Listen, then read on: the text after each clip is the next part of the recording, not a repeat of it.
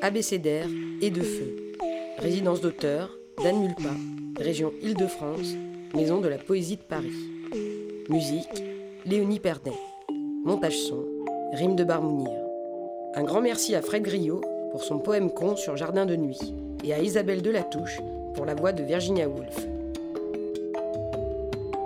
Au commencement, le germe. Au commencement, le geste. Le jardin pulse dans un coffret de bois de pin niellé d'argent du XIe siècle. Ça lui vient d'Agamben et de ses nudités. Reliquaire de Saint Isidore de Léon, où, parmi d'autres scènes de la Genèse, Ève rechigne à se faire recouvrir d'une tunique par un Notre Père déçu de ses progénitures et donc très courroucé. Torsion contre nature des mollets, grimace des yeux, souligne le philosophe. Mets ta tunique, nom de Dieu, mets ta langage, ma fille. Son corps parle pour elle, Ève proteste. Temps arrêté dans le bois et récit qui toujours se déplie. C'est juste après la pomme, juste avant d'être chassé du paradis. Jardin, sur ce pan de coffret, est une temporalité arrêtée où Ève se fait gardienne de la nudité paradisiaque. Ève est une rebelle, Adam, triste et contrit, ne bronche pas. Faut le dire, Adam s'est fait rhabiller sans protester. Poète, hashtag MeToo, ne digresse pas sur le bordel qui s'ensuivra. Elle pose une image, la greffe prend doucement. Dieu lui-même a posé des limites, la perte, la faute, Caïn et sa lignée empoisonnée, terrible exil, fleur de chair contaminée par le péché. C'est plus fort qu'elle, ça ne prend pas. Le jardin n'est jamais perdu. Il est le lieu que l'on habite, le lieu qui nous habite. Ce là qui peut prospérer et s'accroître sans restriction. Infernal ou bucolique, jardin est un lieu d'expansion. Poète plante son chou de poème à la mode avec son cul, avec ses seins, avec ses coudes, avec ses mains. Allez, Lesbos, sort de ce corps. D'ailleurs, les Grecs n'étaient pas très jardins, soit dit en taillant. J de jardin, jardin intime où se préservent l'esprit et l'âme. Manière de faire, manière de vivre. À Paris, poète n'a pas de jardin, pas même sur le toit. Seulement des plantes en pot rebaptisées maisons, la laitue, les panneaux solaires, la dérobée, l'australienne dite aussi la léonide. Le regard vers du chat, flamboyance de pierre vive dans l'entrelac des empotés, finit de circoncire cet ersatz de jungle à la douanier Rousseau. Paris, c'est surtout un jardin de livres, peuplant des étagères de fer noir, leurs minces barreaux qui font office, comme ils peuvent, de tuteurs.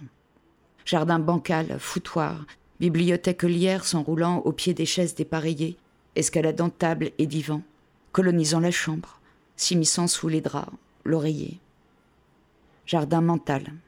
Bruissent les jours roses d'Albertine tandis que Fred Griot lui chante son poème con sur Jardin de nuit.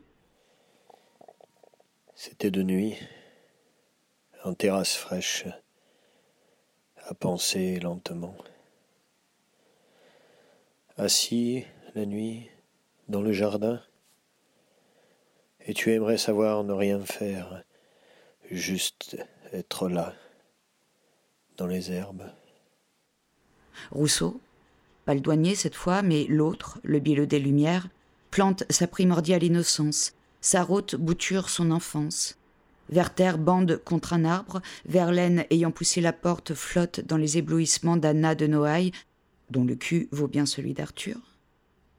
Huysmans s'implante à rebours de Suel, le cantique des cantiques soupire dans le jardin grotesque de Bouvard et Pécuchet, tandis qu'Éructe, fleur de gueule bave, Ivarge Vavard et que Tomate quintane effervescence, florescence de l'enfant moi qu'elle est toujours, bibliothèque épine l'œil comme le jardin et raflait les genoux, sa drageonne sévère sous l'apparence des choses.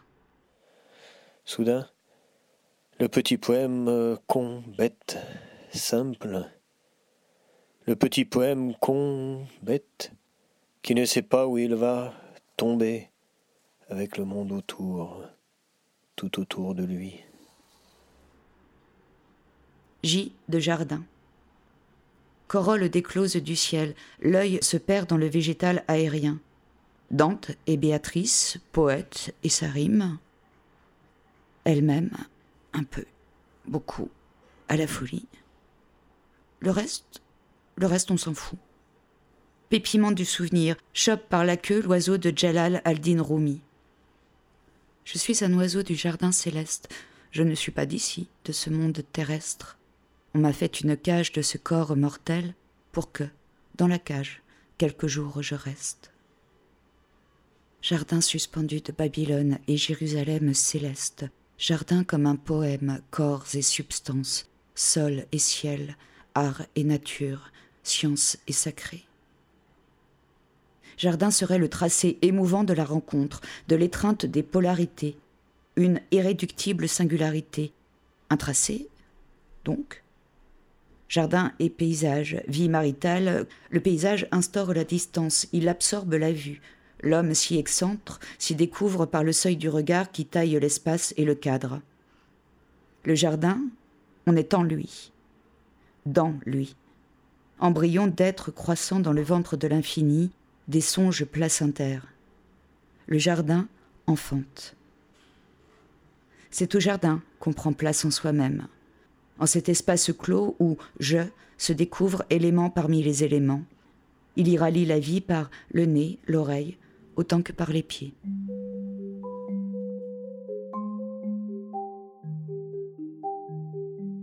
Jardin est névralgique, symbolique, motif, transformation, tension.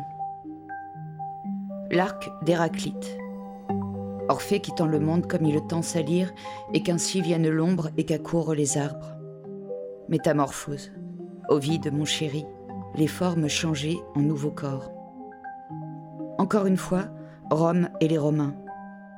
Hortus, le jardin utilitaire, se transforme en ars topiaria, en art topiaire, l'art du paysage. Jardin est un in situ.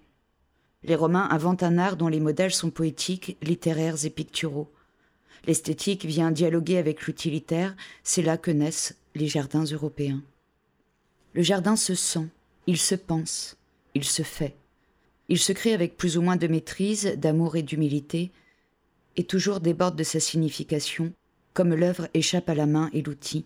Tubercule d'imaginaire, rhizome de connaissances, poète débroussaille ses terres, élaguer ses tracés, marquer la subjectivité. Le jardin civilise, dit-on. Ça doit donc être cohérent qu'on appelle barbares ces enfants de cité qu'on emprisonne et momifie dès la naissance sous de grises et stériles coulées de béton. Barbare dans le sang du mot, son étymologie, c'est l'étranger, c'est le borborigme, celui qui ne parle pas la langue et qu'on rejette, qu'on refuse de comprendre. Borborigme, balbutiement. Bla, bla, bla. Point d'homme hors nature. Jardin privé, jardin public, jardins ouvriers, jardin d'agrément et d'années de la terre, jardin est politique, il s'oppose, questionne et refonde. Racines incontrôlables, insécables de l'être, J de jardin. Lieu d'utopie réalisable, cet arpent de terre auquel chacun, chacune, devrait avoir accès pour cultiver son être et goûter aux fruits de la terre, aux herbes de l'advenir. Virginia Woolf vient chatouiller le texte, lui gratter dans l'oreille. Deux points, tiret. J'aimerais vraiment savoir quelle est la signification de la vie et quelle place y tient réellement la littérature au regard de la divinité. Je voudrais bien, enfin, me contenter d'accepter les choses, simplement parce qu'elles sont, au lieu de m'ingénier à farfouiller dans leurs origines pour découvrir pourquoi elles sont et de quoi elles sont faites. Poète comme un tronc tranché, vieille souche coup coupée, contemple les anneaux du temps qui la composent, touche du doigt ses cernes. En botanique, un cerne, qu'on appelle aussi cerne de croissance, est un cercle concentrique sur la section transversale du tronc d'un arbre, formé chaque année par le cambium, et visible grâce à la différence de coloration entre le bois d'été, appelé aussi bois final, et le bois de printemps, appelé aussi bois initial. Le cambium, du latin cambiare, changé, est également appelé seconde écorce ou écorce intérieure. Métaphore, analogie. poète d'un coup bouillonne, s'excite toute seule, mieux ou pire qu'Emma Bovary. Elle surfait en tout cas le tournage de L'aventure des plantes de Jean-Marie Pelt. Replonge à cette époque où TF1 ne bossait pas encore totalement pour Coca-Cola et que Sainte Télé souhaitait informer, éduquer et distraire, et non, séduire, distraire et émouvoir. Croissance accélérée du végétal, mouvement décéléré de l'animal, slow motion, qu'on dit baby, lui souffle l'enfant moi. Bref, technique faisait son effet. Le monde était comme un jardin. La caméra, comme l'œil divin, ça lui donnait accès à des beautés cruelles et implacables, fragiles et éphémères. Le terreau se préparait pour le choc baudelairien. J de jardin. Un vaste palimpseste. C'est l'ici et maintenant tel qu'écrit par bonne foi. L'ici et maintenant de l'enfant qui cueille le fruit sur la branche. Jardin d'enfant. Des rêves de Kurosawa. Être seul au jardin, c'est être seul comme souvent, mais libre. Libre d'apprendre que les renards, en l'occurrence pour elle ce sont les chats, se fâchent et se vexent. Que les péchés, en l'occurrence pour elle c'est un prunier, se font un jour décapiter et qu'ils ne danseront plus qu'au jardin mémoriel. Enfant du chaos chez elle, c'est pas Byzance, c'est pas non plus Versailles. Son jardin n'a pas été conçu par le nôtre et son père n'était pas Alain Baraton. Ni à l'anglaise, ni à la française, le jardin et l'enfant-moi se confondent en un destin commun. À l'origine, on le dessine, on le fait naître d'une impulsion plus ou moins maîtrisée. Quelques tuteurs, quelques repères soutiennent les commencements, convertissent pour l'une au principe de politesse, pour l'autre aux règles du bon goût. Et puis lentement, s'immisce l'abandon et le désintérêt. Le sauvage réinstaure sa loi. Ça ne pousse plus droit, ça déborde de son rang, sa fonction. Vilaine pousse, mauvaise herbe. Et l'ornière d'une question. Mon Dieu, le mal est-il vraiment dans la graine? Cerne toujours. Poète avance au creux de ses années profondes, ces années d'avant la conceptualisation, l'abstraction, quand le jardin familial, sur l'ordre de la mère, commence par rejeter d'emblée paysage et histoire. Pour ne plus voir venir s'accrocher au grillage les gamins des HLM du quartier, le terrain familial a été clos par d'assez hauts panneaux de ciment blanc. Logements sociaux et pavillons ne doivent pas se mélanger. On n'a quand même pas trimé pour obtenir son précaré et voir venir se pendre sous son nez les moutards des tirs au flanc, les lardons des nécessiteux. Au royaume de la méritocratie, on a gagné son arpent, on a le droit à sa tranquillité. Sujet éclos, jardin aussi. Au pied de l'enceinte fièrement dressée, à la limite du délimité, un muret de pierre sèche court presque tout du long. C'est un remblai quasi gallo-romain, propice aux esprits, au raconté minéral où l'enfant moi qu'elle est toujours devient tour à tour entomologiste, archéologue, actrice, c'est-à-dire diva, liseuse de ramures, confidente pour groseillier, dresseuse des lilas et rosiers, croqueuse d'oseille, épouilleuse de conifères. L'enfant moi apprend le jeu et l'ennui. Elle découvre les lisières du silence, qu'on peut n'être rien de plus qu'une respiration profonde et séculaire. Talus dérisoire, certes, mais d'autant plus fabuleux que sur ce même promontoire trône et règne le grand séquoia, ce touffu géant dont la présence aussi incongrue qu'incontournable en a déconcerté plus d'un. L'arbre peigneur d'étoiles, l'immortel. Pour l'enfant moi, il est la norme, sa démesure la précède. Celle qu'elle est aujourd'hui sent encore sous ses paumes, contre sa joue, l'écorce rouge et fibreuse qui endort les blessures, préserve de tous les incendies sans pour autant les éteindre. L'arbre qui peut transformer d'un coup la blanche-neige dévouée en vieux druide et grillard, la cendrillon binoclarde en scalpeuse insatiable. Écart des branches, ventre d'ombre, l'arbre affirme que le plaisir ne peut être coupable. En face d'une telle force primitive, on croit ou l'on se ratatine. L'enfant moi se déniaise et sa vulve pépille, se fouette et gonfle et dégorge dans les branchages. Au pied du séquoia, l'enfant moi confie les restes des moineaux dépecés par les chats, et puis parfois la dépouille des félins eux-mêmes, parce que les chats ne triomphent pas toujours des hommes. Improvisation rituelle, naïves oraisons, elle crée d'invisibles autels, espère ainsi apprivoiser la mort. Jardin est parfois sanctuaire. Il est le lieu de l'immanence et du recueillement. Et puis voilà qu'un jour, le jardin devient l'espace du poème. Alors qu'en son âge d'or, il liait l'enfant moi à son devenir humain, le jardin lui enseigne la séparation, lui fait comprendre cet isolement qu'on ne connaît si bien qu'en présence des siens. Il suffit qu'à l'entrée du garage, à la lisière des herbes et des ardoises, dans les nœuds du serpent rouge et jaune qui fait office de tuyau d'arrosage, surgisse un énorme coléoptère à l'aveuglante armure bleue argentée. Un scarabée tout droit venu d'Égypte, un émissaire des pharaons. L'enfant moi n'en doute pas. Il n'est pas arrivé. Elle ne l'a pas vu se poser. Il est là. L'enfant avale la vision. À toute blinde, elle compare, cherche à décrire, à nommer. Ce trésor plus beau qu'un éclat de vitrail. Ce soleil indigo tombé sur terre. Devant elle, c'est l'ailleurs et l'étrangeté. Ça entre. Elle désire, elle a peur, ça la coupe, la césure.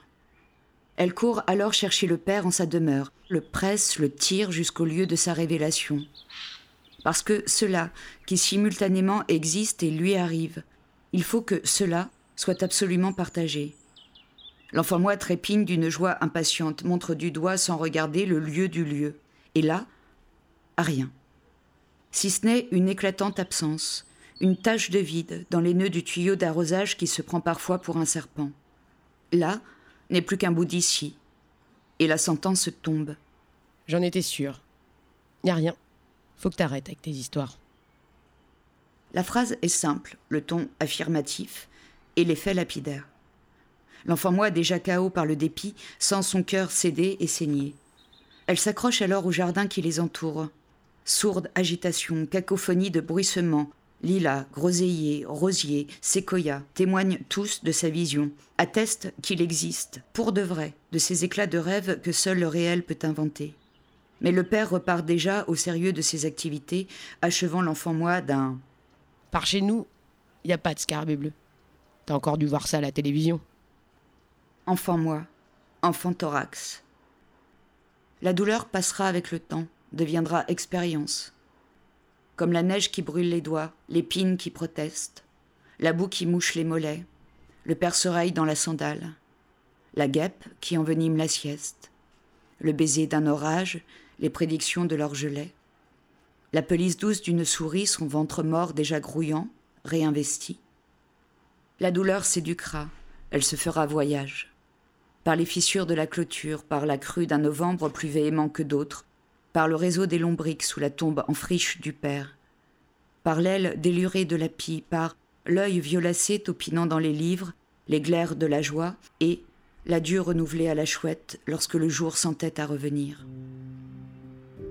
La douleur se métamorphosera. Elle sera renaissance dans la mémoire des fougères et les elfes qu'elle sécrète, dans le spectre du prunier qui doucement résilie, dans l'agapante vivace en amourant l'été, dans le sexe qui mâche et déglutit son lot d'herbes jaunes et de soleils opaques. Douleur appréhendera la grâce dans ces mots, ces mots qui n'en finissent pas de préserver la fleur unique et terrifiante qui fut offerte au jour premier.